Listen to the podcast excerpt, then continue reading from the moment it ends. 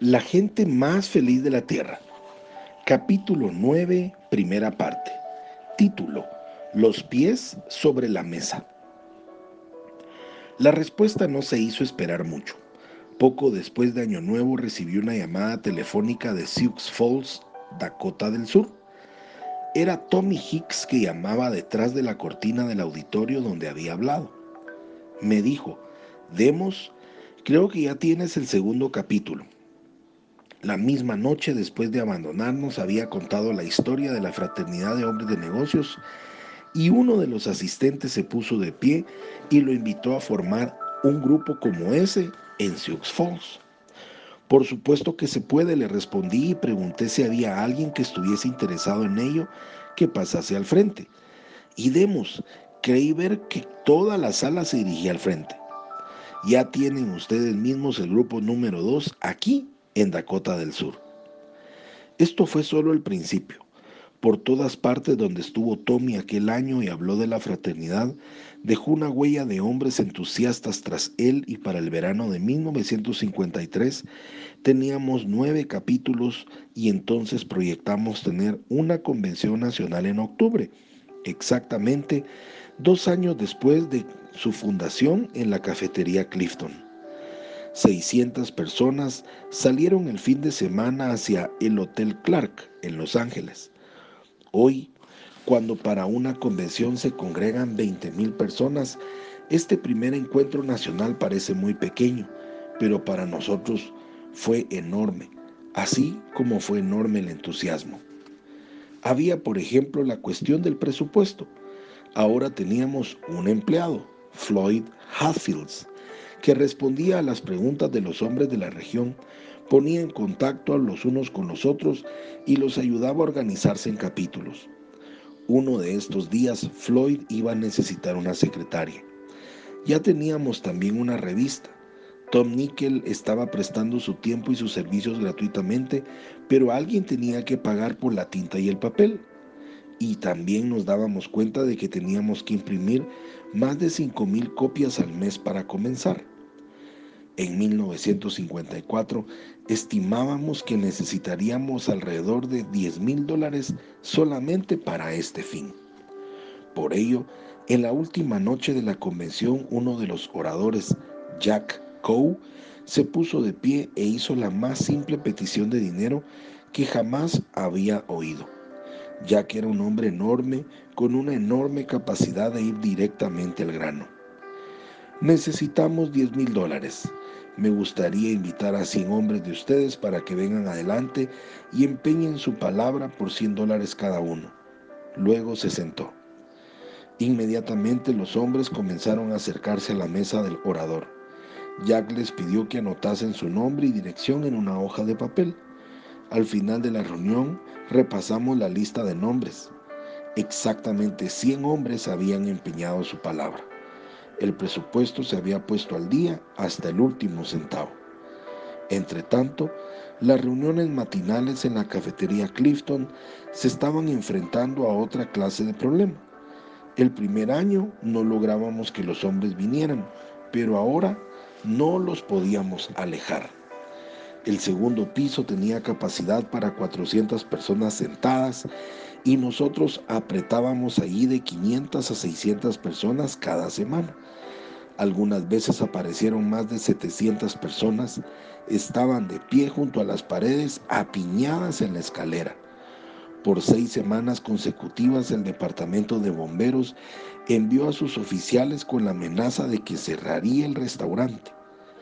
Y por esto tuvimos una reunión, todos los directivos algo temerosos, para discutir la situación al enfrentarnos a algo por lo que teníamos que tomar una decisión.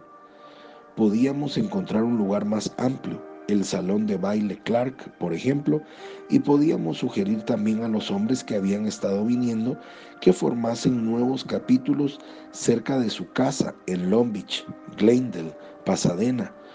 ¿Por qué no tener cada uno de estos lugares su propio centro Clifton que sería un centro de poder donde el Espíritu del Señor pudiera tocar a toda la comunidad.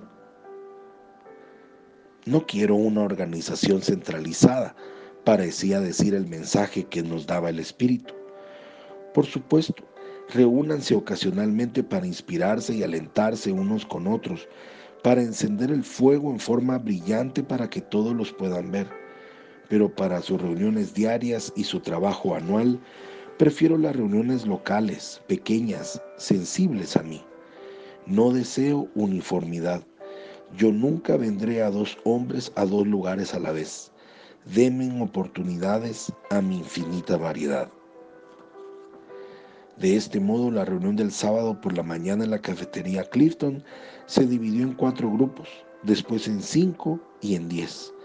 Algunos se reunían semanalmente, otros cada 15 días, otros cada mes, otros eligieron una noche a la semana.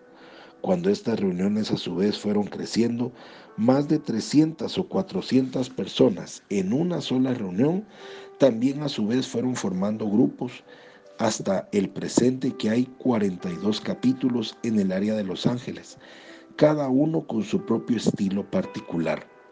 Algunos son demostrativos, otros reservados, otros ansiosos de enseñar, otros que dan más importancia a las sanidades o al evangelismo y otros al trabajo entre los jóvenes.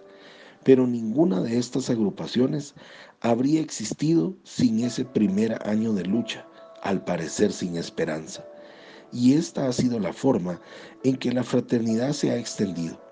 El primer año que cualquiera de los capítulos parece ser el más difícil y como ejemplo, en Minneapolis en 1955, el dueño de un restaurante invitó a 13 de nosotros para ir a un banquete de inauguración del primer capítulo de Minnesota. Viajamos bajo una tempestad de nieve que había por todo el país. Volé con Sissy Ford, un constructor de Denver en su avioneta Cessna de cuatro plazas, y me sentía feliz de que nadie de la iglesia nos hubiéramos visto en aquel pequeño avión de un solo motor dando vueltas en el cielo. En el aeropuerto de Minneapolis nos esperaba Clayton Sonmore. Él hizo un ligero comentario sobre la tormenta. Nosotros estábamos acostumbrados a que nieve así en Minneapolis, dijo. Esperamos la llegada de 250 importantes personas de negocios esta noche. En su restaurante descubrimos por qué estaba tan confiado de tener un gran éxito. Pollo frito, pan casero, pastel de manzana y los camareros estaban ya preparados para servir aquel menú que hacía agua a la boca.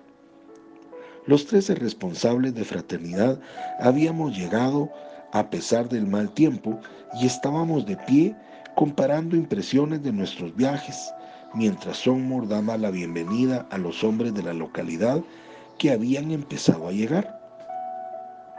Sonaron las siete de la noche, la hora en que estaba previsto que comenzase el banquete. Veintiocho personas nos habíamos reunido en el comedor, trece de nosotros y quince de ellos. Siete y media. Veintiocho personas hambrientas miraban el bien surtido buffet.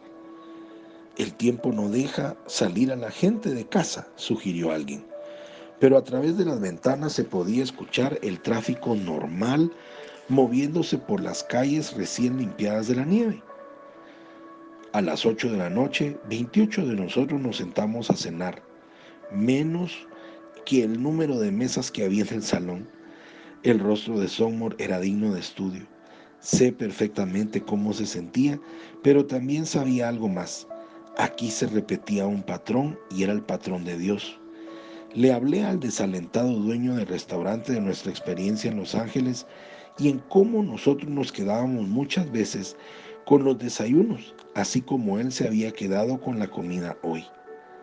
Pero Dios no necesita un gran número para realizar su obra. Él necesita solamente unos pocos en cada lugar. No se fije en los 236 sitios vacíos, le dije.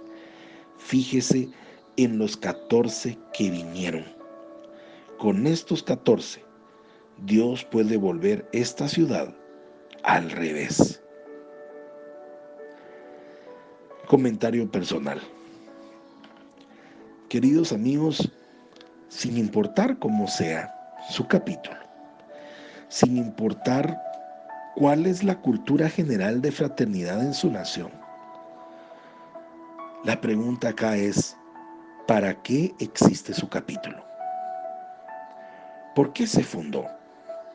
Independientemente quién lo haya fundado, si tiene historia o no tiene historia, si hubo algún hombre o mujer importante que haya fundado ese capítulo, en lo que hoy hemos recibido, la pregunta es, ¿para qué existe su capítulo? ¿Para llevar personas por primera vez? ¿Para luchar por llevar a esas personas? ¿O para tener capítulos enormes o para tener capítulos pequeños? Eso importará de cómo es la visión de cada una de las fraternidades alrededor del mundo. Tenemos organizaciones que nos dicen que los capítulos deben de ser pequeños para tener una mejor organización y poder abarcar más lugares. Hay otra nación donde parte del ego es tener capítulos grandes con muchos asistentes aunque hayan muy pocos invitados. Imagínense que pudiéramos tener el 40% de invitados por primera vez en cada una de nuestras reuniones. Sería un número fabuloso. Pero aquí hay otra llave de bendición y la repito. Dice Demos, pero Dios no necesita un gran número para realizar su obra. Él necesita solamente unos pocos en cada lugar. No se fije en los 236 sitios vacíos. Fíjese en los 14 que vinieron. A veces nos desalentamos porque el capítulo está algo vacío. Con esos asistentes, Dios puede hacer grandes cosas en su ciudad, en su pueblo, en ese lugar donde usted se reúne. Qué linda llave de bendición. Soy Pablo Zárate y les deseo un día lleno de bendiciones. Hasta mañana.